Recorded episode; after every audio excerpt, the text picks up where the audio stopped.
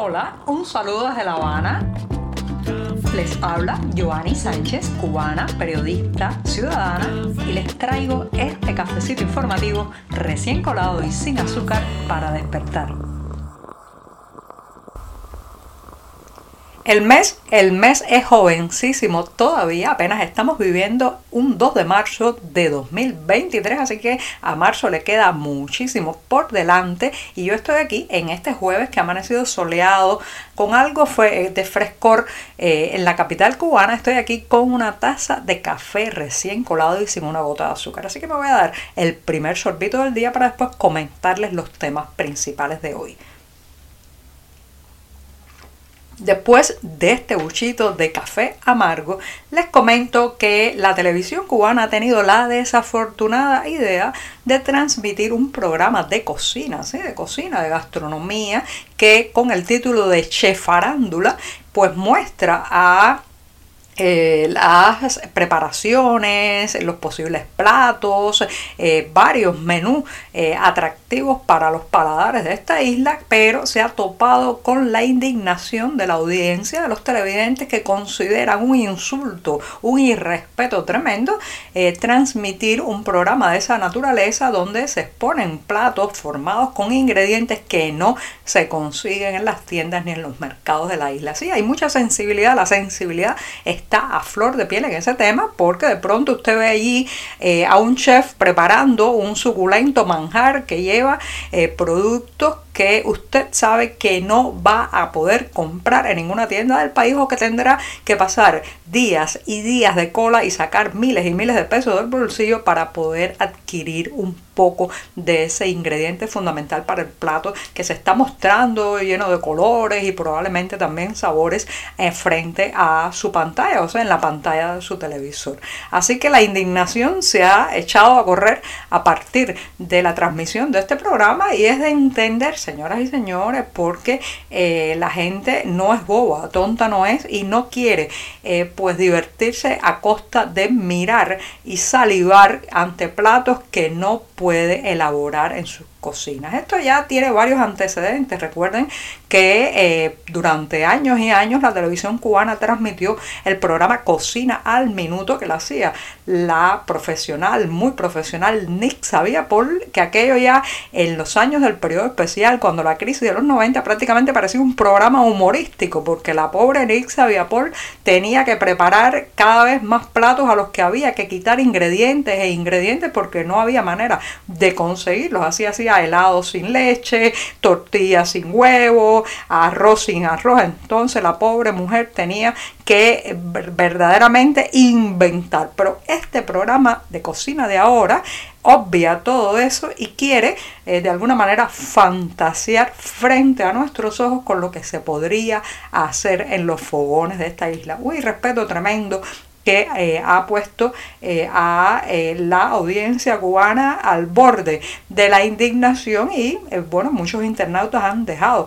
mensajes bastante críticos en los medios oficiales por este chef farándula en la cocina ideal donde hay todo aquello que no se encuentra en los mercados cubanos.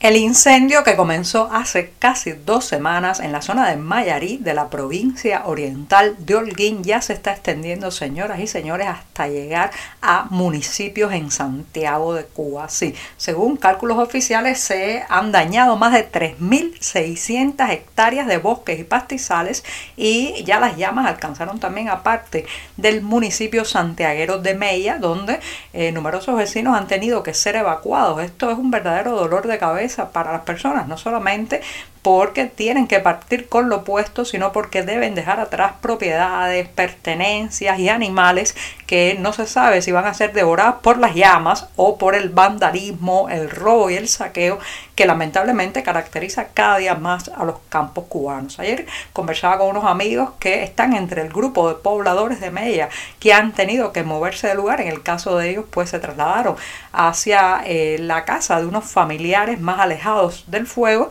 y eh, el principal temor que tenía era lo que habían dejado atrás porque eh, en otras ocasiones con huracanes, ciclones y otro tipo de percance climatológico que los ha obligado a salir de sus casas, pues han perdido más por el robo eh, y por las bandas de pillaje que hay en esa zona que por las inclemencias de los vientos o de las lluvias. Así que reitero, el fuego que se inició en Mayarí, Holguín, se sigue extendiendo, está fuera de control, no han podido controlarlo entre otras razones porque eh, la sequía, la falta de lluvia ha hecho que toda esa zona o toda Cuba en general pues sea eh, pasto fácil para las llamas dada la sequedad que tiene en los pastizales, los propios bosques y lamentablemente pues se está cebando